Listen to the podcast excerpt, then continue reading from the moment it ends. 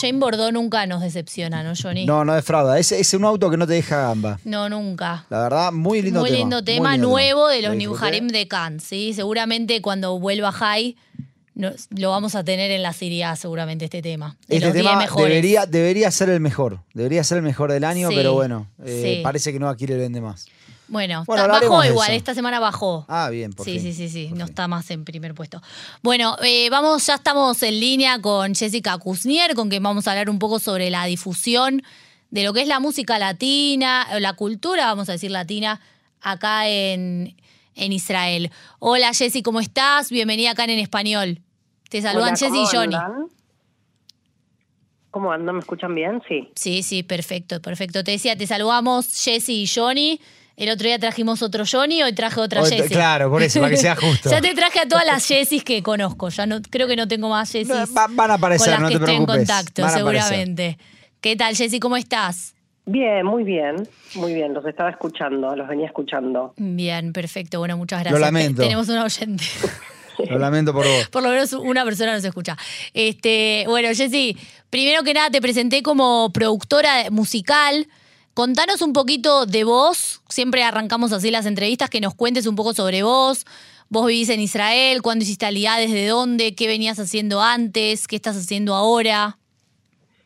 Bueno, hice el IA hace un año y medio eh, desde Buenos Aires, Argentina, y los últimos 15 años en Argentina estuve al frente de una agencia de prensa y producción de artistas, de músicos y bandas. Y mm, llegué acá en enero, hace un año y medio, como les contaba, y la verdad es que llegué con, con una idea inicial de poder seguir trabajando desde acá, con lo que era la difusión de artistas más que nada en Argentina y en diferentes países de habla hispana, como venía haciendo en su momento, y me encontré con un panorama diferente y también con, con nuevos desafíos. Entonces me pareció que era súper interesante insertarme un poco en la cultura y en, y en un poco en el día, en el día a día de Israel, de Tel Aviv, eh, más específicamente, y empecé a trabajar en un espectáculo que a mí me encantaba, que yo seguía desde Argentina, que se llama Kurulam. No sé si lo conocen, es una, es una experiencia social musical eh, muy, muy interesante. Después les puedo pasar material para que vean. Sí. Y lo hicimos hace poco también en, en Jerusalén y se hace a lo largo de todo el país. Así que empecé a trabajar ahí como asistente de producción y después produci- produciendo algunos de los, de los espectáculos de Kululam. Y enseguida empecé a trabajar, tuve una entrevista y empecé a trabajar en un teatro que es bastante conocido acá, que se llama Camery. Ah, el Camry, es mítico. Obviamente los dos trabajos en hebreo, 100%, y en el Camery soy vestuarista de obras de teatro. Así que desde ese lado me conecté como de otra forma con el arte, porque yo nunca había estado en contacto con lo que era teatro. Y en simultáneo, sin dejar mi, mi amor, digamos, por lo que tiene que ver con la música, me fui sumando acá a producciones de, de artistas latinos. Por ejemplo, estuvo Alejandro Lerner en Israel en marzo y Sí. trabajé en la difusión de sus, de sus shows y también en la producción. Y ahora, a fin de septiembre, el 30 de septiembre, vamos a tener por primera vez a los babasónicos en Israel. Así que también es un nuevo desafío. Eh, Jessica, vos decís que es, un desafío, comentabas el tema de Alejandro Lerner. Eh, estas bandas vienen por, por digamos, están apuntadas al público latino, están apuntadas al público local. ¿El público local tiene, las conoce o tiene forma de conocerlas? Mira, en estos casos puntualmente eh, estamos apuntando al público latino, porque la realidad es que yo no conozco israelíes, salvo algún israelí que tenga un contacto fuerte, una conexión fuerte con Latinoamérica, que, sea seguidor de estos grupos. Lerner ya había venido acá en varias oportunidades y tal vez tiene algún seguidor israelí, pero en general eh, se trata de gente que, que vive acá en Israel, que ha venido hace un tiempo o recientemente o hace un tiempo y que necesita de alguna forma esa conexión de nuevo con la música en su idioma. Claro, Jessy, yo quería preguntarte algo, porque el otro día le contaba a Johnny que soñé que venía una banda que me gusta mucho a mí, Argentina, que se llama Miranda, a Israel. Y digo, ¿cómo funciona? ¿Cómo funciona? Y que lo traíamos a la radio, obviamente, y nos vestíamos tipo Miranda con Johnny. Este, ¿Cómo funciona esto? O sea, uno hay el público acá como que va pidiendo quién querés que venga y, vos los traes o las, las, bandas se proponen para venir acá porque dicen, no sé, estamos en Europa y nos sirve venir por eh, cuestiones económicas, lo que sea, y se arma acá. ¿Cómo, cómo se gestiona estas cosas? Bueno, en realidad no hay, eh, o sea, no, no existe una manera única de hacerlo.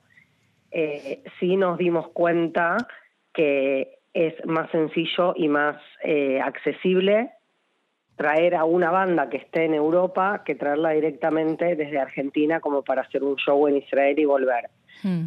Em, Miranda fue una de las posibilidades, sigue siendo una de las posibilidades de alguna de las bandas que pueda Para que se desmayó Jessy, espera un segundo que tengo que llamar un médico. Jessy, tráemelos, por favor. lo que, sí hay que tener en cuenta, lo que sí hay que tener en cuenta que este es un país que es bastante caro en mm. términos de producción. Hay que tener en cuenta que cuando viaja una banda para acá, no estamos hablando de que viajan las dos personas que nosotros vemos sobre el escenario o las cinco personas que vemos sobre el escenario, sino que viaja un equipo completo, que en general tiene un mínimo de 10 personas. En general, cuando viene un grupo musical, estoy diciendo. Mm. Siempre a lo que son los, los músicos que vemos sobre el escenario se suman cuatro o cinco personas como mínimo y todo eso también tiene un costo.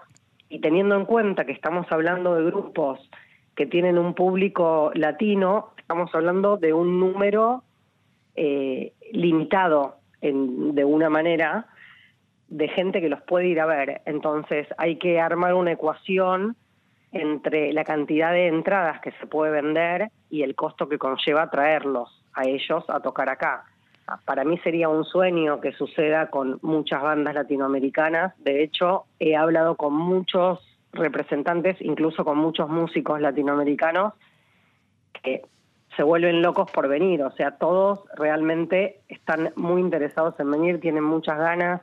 Yo estuve una semana en España en julio justamente reuniéndome también con, con representantes y con varios grupos para ver cuáles de esas ideas se pueden ir haciendo realidad.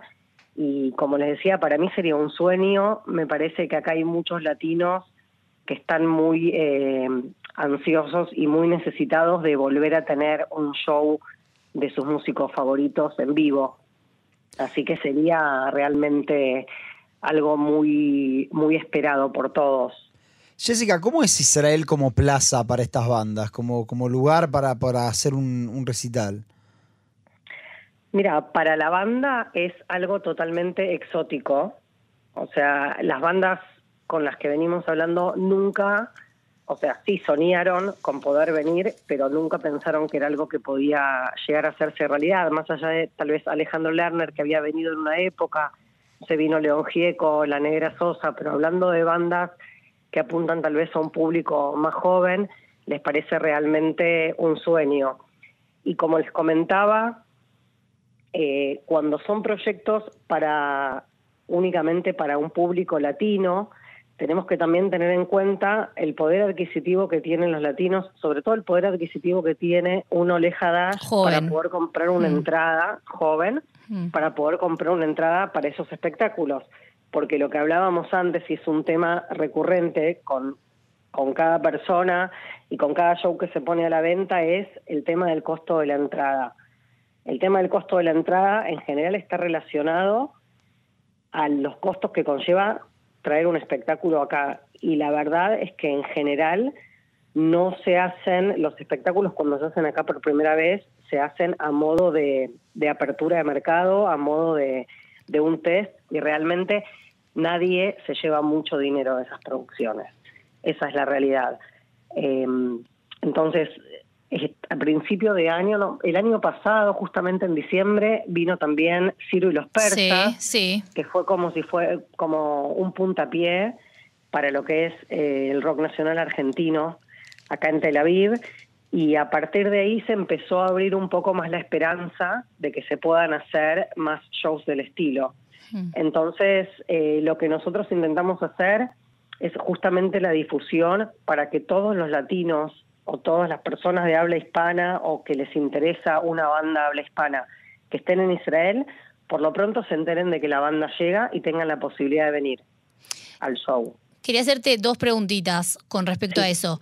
Primero, vos recién decías que los para los cantantes latinos sea, es un sueño venir a Israel. ¿Te encontraste con personas que la verdad que vos los estabas buscando y te dijeron, no, mira, yo a Israel no voy?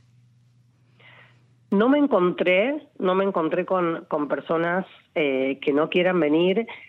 Sí sucede que la gente que no vive acá o la gente que no está muy interiorizada en la actualidad tiene miedo porque piensan que es un país que vive constantemente en guerra, porque escuchan noticias de que hay frecuentemente atentados, tiroteos, entonces, bueno, es gente que se, que se preocupa es gente que se preocupa. De hecho, si mal no recuerdo, en la época que vino el año pasado la Sole, me parece que justo uno de los días de, sus shows hubo un atentado acá en un bar en Disengo. Entonces, mm. Eh, claramente ellos reciben esas noticias y les preocupa porque no conocen cómo es el día a día acá. Claro, ¿y te piden información antes o, o cómo es? Sí, claro, claro. Necesitan siempre tener como cierta seguridad, entre comillas, cierto resguardo. Y la realidad es que siempre que viene un artista que no conoce el país o una persona que, que nunca estuvo acá, lo tratamos con mucho, digamos, de una forma en la que se pueda sentir seguro. Obviamente lo vamos a buscar al aeropuerto. No nos olvidemos que acá se habla un idioma que para la mm. mayoría es totalmente desconocido y si no hablan inglés les parece que realmente es imposible comunicarse. Entonces, eh, siempre intentamos acompañarlos a ellos en todo momento y que nosotros que no solo para ellos signifique una experiencia de venir y tocar o brindar un show en Israel, sino que puedan también conocer un poco, depende siempre de la, de la cantidad de días que tengan disponibles, pero siempre intentamos hacer un poco de turismo con ellos y que puedan conocer, la verdad que un país que a todos nos parece maravilloso y que realmente la gente que no vive acá no tiene demasiadas posibilidades de venir claro. a conocerlo. Jessy, ahí voy a mi segunda pregunta entonces. Tu rol, vos porque vos mencionaste prensa, mencionaste producción. ¿Puedes aclarar un poquito el rol o, cómo es el desdoblamiento? ¿Quiénes son los, los agentes que, que participan en todo esto? Claro. Bueno, la producción tiene que ver con el desarrollo del show, tanto en la previa, o sea, lo que es el antes, el durante y el después, desde el momento inicial de pensar en hacer un show acá, todo lo que implica armar una, mm, un esquema de, costos, todo lo que implica la comunicación con el representante de la banda, la logística de los pasajes, de las visas, hay un montón de cosas que obviamente la gente que no está inserta en el, en el mundo del espectáculo tal vez desconoce. Por ejemplo, los artistas que vienen a tocar, que van a tocar a otro país, los artistas que ingresan acá para un show tienen que tener visa. Hay visas de artistas. Mm. Eh, y así hay varios requisitos que hay que cumplir. Obviamente toda la parte técnica del show para que los artistas se sientan cómodos sabiendo que en general no vienen con todo el equipo que los acompaña. En general los grupos suelen salir de gira con su ingeniero de sonido, con, con, su persona de confianza que hace iluminación, con su asistente de escenario, con su representante. Hay un equipo, un staff muy grande que en general no es el que puede llegar a viajar con ellos hasta acá por este tema de costos que mencionábamos antes. Hmm. Así que la producción tiene que ver con todo eso, con todo lo que se refiere al eh, desempeño del show, a todo lo que tiene que ver con el desarrollo del concierto. La prensa o la difusión tiene que ver con la forma de comunicar el espectáculo para que la gente se entere. Y en general, bueno, ustedes siempre son un contacto, para nosotros siempre son un contacto súper, súper clave con todos los artistas que, que vienen acá porque los escucha un público que escucha noticias y que escucha música en español. Entonces nos parece súper interesante. Ahora, Jessy, quería hacerte una preguntita cortita también. Vos recién mencionabas el tema de la difusión. ¿Hacen algo, o sea, como, como prensa para que, por ejemplo, estas bandas que vienen, no sé, Lerner, ahora nos vas a contar sobre Babasónicos que viene también, sean conocidos entre el público israelí o, o es solamente público latino? Mira, hay un intento, hay un intento de hacerlo. El tema es que no nos olvidemos que los israelíes que escuchan música en castellano, por lo menos la gente que yo conocí y por lo que yo vengo entendiendo, es gente que tal vez conoce esas canciones o conoce a esos artistas por haber visto las novelas. Hmm, sí. O sea, las novelas que, que han llegado acá. Claro, por ejemplo, la Lali, mano- sí. Claro, de la mano de Yair Dori, gente que conocen, por ejemplo, a Lali la conocen de las telenovelas y después pudieron ir siguiendo su trayectoria, pero en general tiene que ver con, con este tipo de artistas.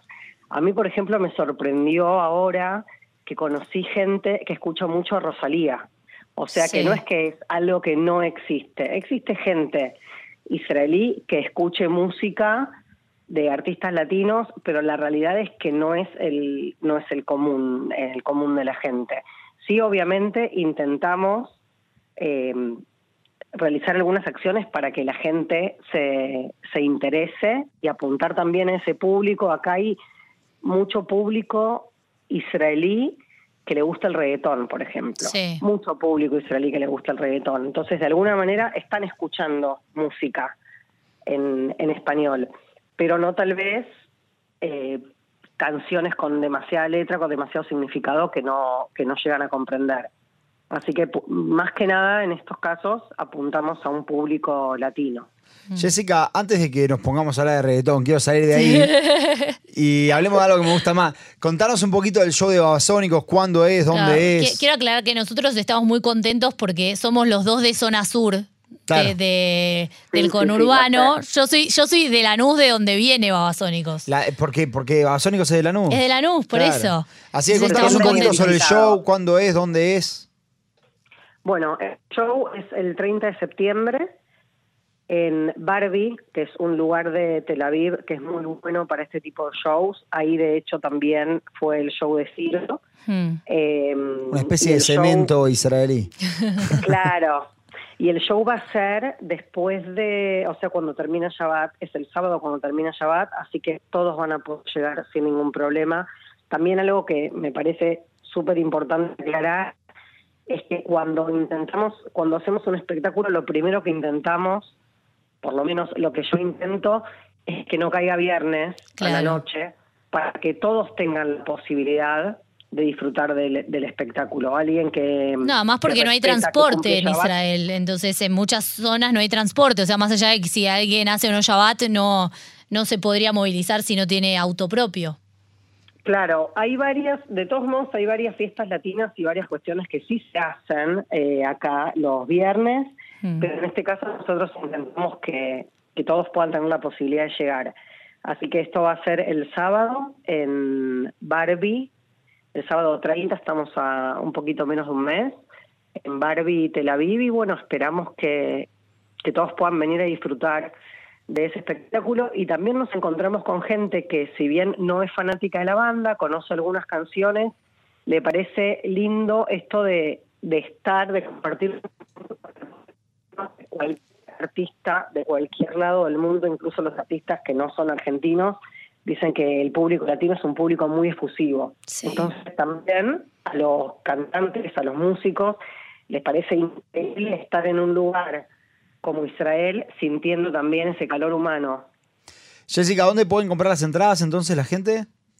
La gente las puede comprar en la página de Barbie. La, La página. página del Barbie están a la venta, es sencillo encontrarlo. En las redes de Babasónicos también hay links al, a la venta de entradas, así que Bueno, esperamos que puedan venir todos. buenísimo. Bueno, Jessy, entonces nos vemos ahí. Nos vemos allá, claro. Nos vemos ahí. Dale. Bueno, muchas gracias por estar con nosotros esta tarde aquí en CAN en español. Muchas gracias a ustedes. Chao, Jessy, un abrazo. chau.